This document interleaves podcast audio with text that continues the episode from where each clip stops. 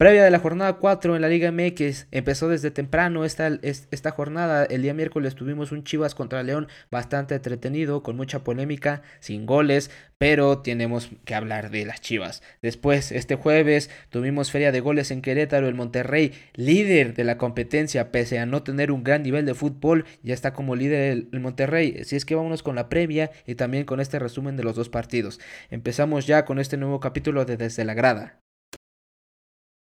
Empezamos con este episodio primero hablando de los dos partidos que ya se jugaron en esta jornada 4. Chivas contra León. ¿Qué, ¿Qué, podemos hablar de este partido? La verdad es que como ya les dije, las Chivas se ven cada vez mejor. No para ser campeón, claro que no, pero sí han subido su nivel de juego le sigue pesando sobre todo el anotar goles. Creo que las, la llegada de Santiago Ormeño les va a hacer mucho bien a estas chivas que por lo menos ya van a tener un 9 de referencia en el área.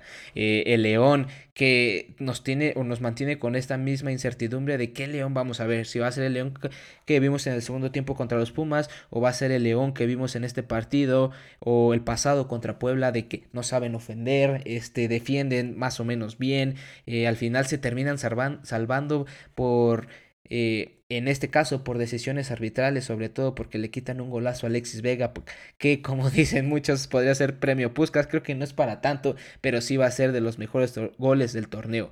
Y una tónica interesante acerca del arbitraje es que ya van dos semanas seguidas que eh, eh, también este es raro que sean casi las mismas como el mismo tipo de jugadas este anulando grandes goles de fuera del área, sobre todo por un fuera de lugar o porque obstruyeron al, portero, cosa que en el América y como con las Chivas no terminaron siendo errores y terminaron afectando al marcador, sobre todo más en este de las Chivas, porque hubiera sido el gol con el que se hubieran llevado el triunfo las Chivas, su primer triunfo en la temporada. Como ya les dije, se ven bastante bien esas chivas. Yo creo que la siguiente, en la siguiente jornada ya van a conseguir su primer victoria. Va a ser interesante ver si las chivas siguen en este ascenso. Porque eh, en la jornada 5 van, a tener un equipo más este, accesible. Va a ser el Querétaro, pero vamos a estar hablando en la previa de la jornada 5 de eso. Por lo tanto, este, las chivas se mantienen en el lugar número 15, si no mal recuerdo. No, en el lugar número 14 las Chivas este ya no pueden sumar seguramente o posiblemente el Necaxa y el Mazatlán los rebasen. Cholos y Querétaro, bueno, Querétaro va a seguir siendo sotanero esta jornada. Tijuana puede moverse ahí, puede incluso rebasar a las Chivas, pero ya estaremos viendo cuál va a ser su, su rival. Eh, el León, como ya les dije, mucha incertidumbre acerca de este equipo. No, vamos, no sabemos todavía qué León vamos a ver. Después, el partido de Monterrey contra Querétaro. La verdad es que el, el Monterrey se ve bien. Se ve bien, pero también hay que ver que es el Querétaro y es el sotanero de la liga. No es un equipo que te imponga resistencia durante todo el juego. Y creo que lo ganan por por los muchísimos y sobre todo la gran calidad de jugadores que tiene este Monterrey. Me sigue dejando dudas este Monterrey que pese a tener un buen arranque de torneo, que ahora ya son los líderes, me deja estas dudas porque no se han enfrentado a equipos realmente de renombre. El único, el, el, el, único parámetro que tenemos ahorita eh, al Monterrey es contra el América. Le ganaron bien, pero también pudieron haber perdido. Fue un, fue un partido que estuvo para los dos.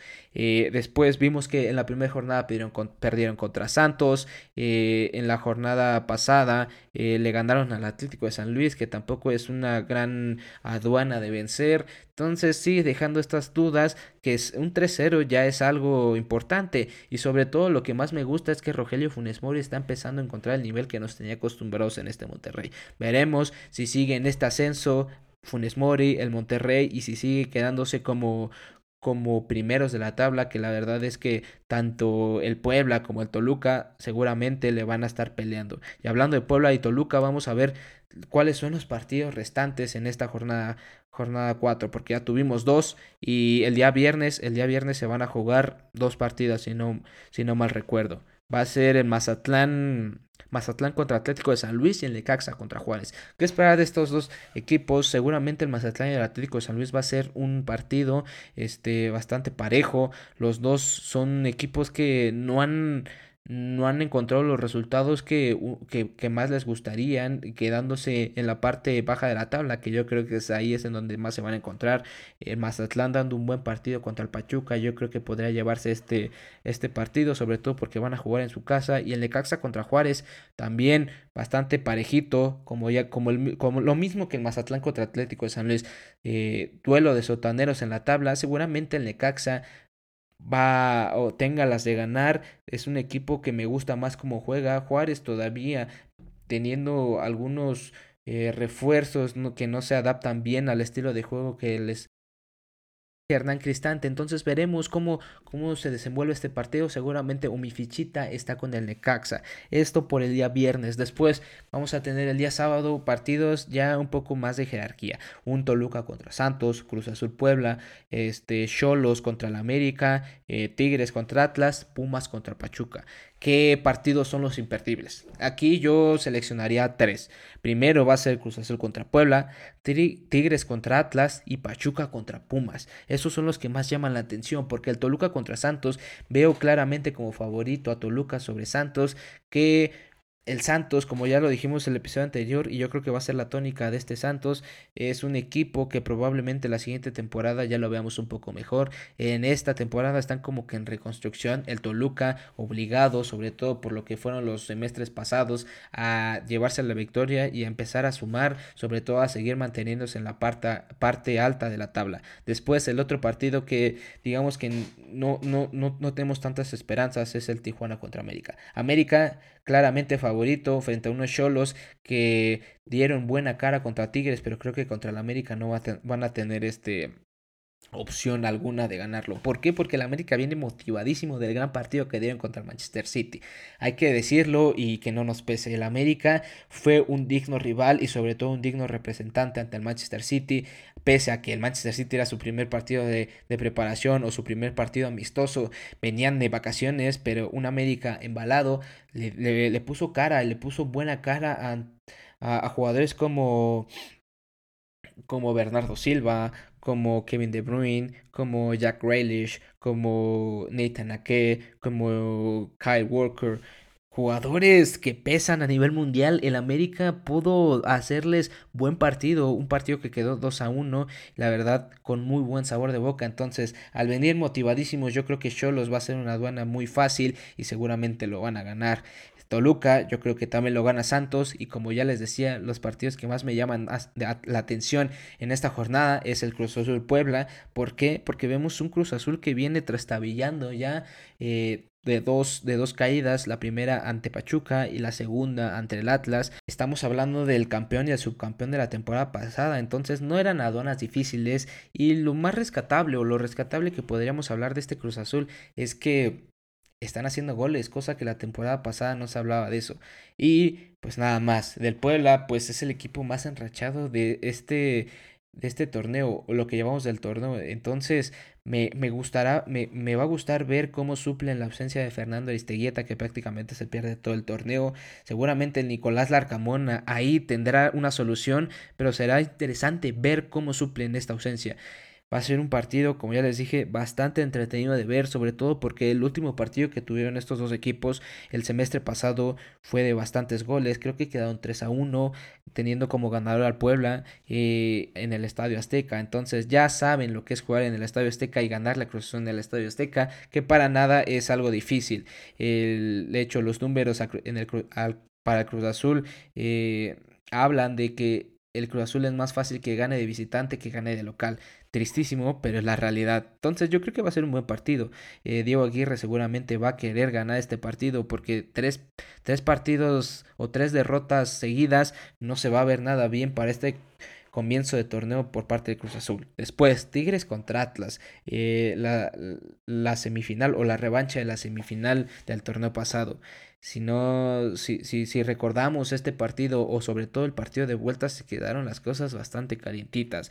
Con un Nahuel Guzmán expulsado en los últimos cinco minutos del partido. Eh, el Atlas prácticamente agarrado de, eh, de, de, de, su portería y al último teniendo que salir con todo, hizo la honrada, pero estos dos nos dejaron dos partidos realmente lindos, lindos de ver y creo que este no va a ser la excepción. Ambos buscarán seguramente el, el, triunfo y yo creo que este partido es el más cerrado de todos. La verdad es que no sé para quién vaya a ser. Veo mejor a Tigres, veo mejor a Tigres. El ataque de Tigres me está gustando muchísimo esta temporada y la defensa del Atlas es la parte más débil esta temporada para ellos. Entonces va a ser una combinación bastante... Eh, preocupante, bastante alarmante para este Atlas. Veremos cómo, cómo se desenvuelve este partido, que seguramente nos va a dejar con muy buen sabor de boca. Y ya por último, el día domingo vamos a tener un Pachuca contra Pumas. Hablando de Pumas, lo más relevante en esta última semana para el fútbol mexicano es la llegada de Dani Alves. Dani Alves llega a los Pumas y seguramente van a querer ganar. Este, este es un envío anímico interesante de, observar, ¿no? Porque los Pumas eh, se han reforzado bien. Es el equipo que mejor se ha reforzado seguramente esta temporada. Han sacado agua de las piedras, como me gusta gusta decir, eh, los Pumas han empezado bien el torneo y creo que después de que vean la llegada de Dani Alves, que no va a llegar o no va a estar disponible para este partido, es obvio, pero esto les va a dar un envío anímico interesante. El Pachuca viene de hacer un partido realmente malo contra el Mazatlán, alcanzaron a rasguñar ese puntito en su casa. Veremos qué Pachuca veremos, qué Pachuca vamos a ver este partido. Si es que si es el Pachuca que se enfrentó a Cruz Azul en la jornada número 2 o si es el Pachuca que jugó contra Mazatlán. Va a ser interesante, los Pumas van a seguir con esta misma tónica seguramente de seguir sumando puntos. Yo esta fichita se la voy a dar a los Pumas, que por cierto eh, la última jornada del torneo pasado se enfrentaron y ganaron los Pumas. Entonces va a ser interesante de ver, como ya les dije, eh, mi partido o el partido que yo creo que va a ser el mejor va a ser el contra, Tigres contra Atlas y y ya, este es el resumen de la jornada número 4. La verdad es que es cortito porque tenemos muchísimo fútbol, eh, ya hicimos un resumen también de los últimos fichajes en el mercado europeo, eh, hablamos y analizamos a Liverpool, tenemos amistosos, vamos a tener el clásico como ya les dije, este Barça contra el Real Madrid y tenemos este una semana bastante ajetreada porque vamos a tener jornada de media semana, entonces Vamos a ver cómo les va a estos equipos y, y, también podrían estar sumando de a 6, incluso si tal vez los Pumas suman de a 6, le ganan al, Pachuca y el siguiente partido le ganan a, a Mazatlán, ya está, se, se podrían poner como líderes, entonces va a estar interesante cómo van a también a a plantear sus partidos y sobre todo si van a ir con sus jugadores titulares para este, para este partido o para el siguiente o van Micha y Micha. Va a ser interesante ver también eso. Eh, entonces, este es, este es el capítulo hablando de la previa de la jornada número 4 del fútbol mexicano. Veo equipos que ya se están perfilando o alzando las manos para ser campeones o para mantenerse en los primeros puestos de esta competencia. Eh, está, se está poniendo muy linda, muy linda la, la, Liga MX. Eh, ya le bajaron a esta cuota goleadora que tienen impresionante las primeras dos jornadas. Ahora vimos un 0-0 el primer partido, después un 3-0. Eh, seguramente el viernes va a ser de goles.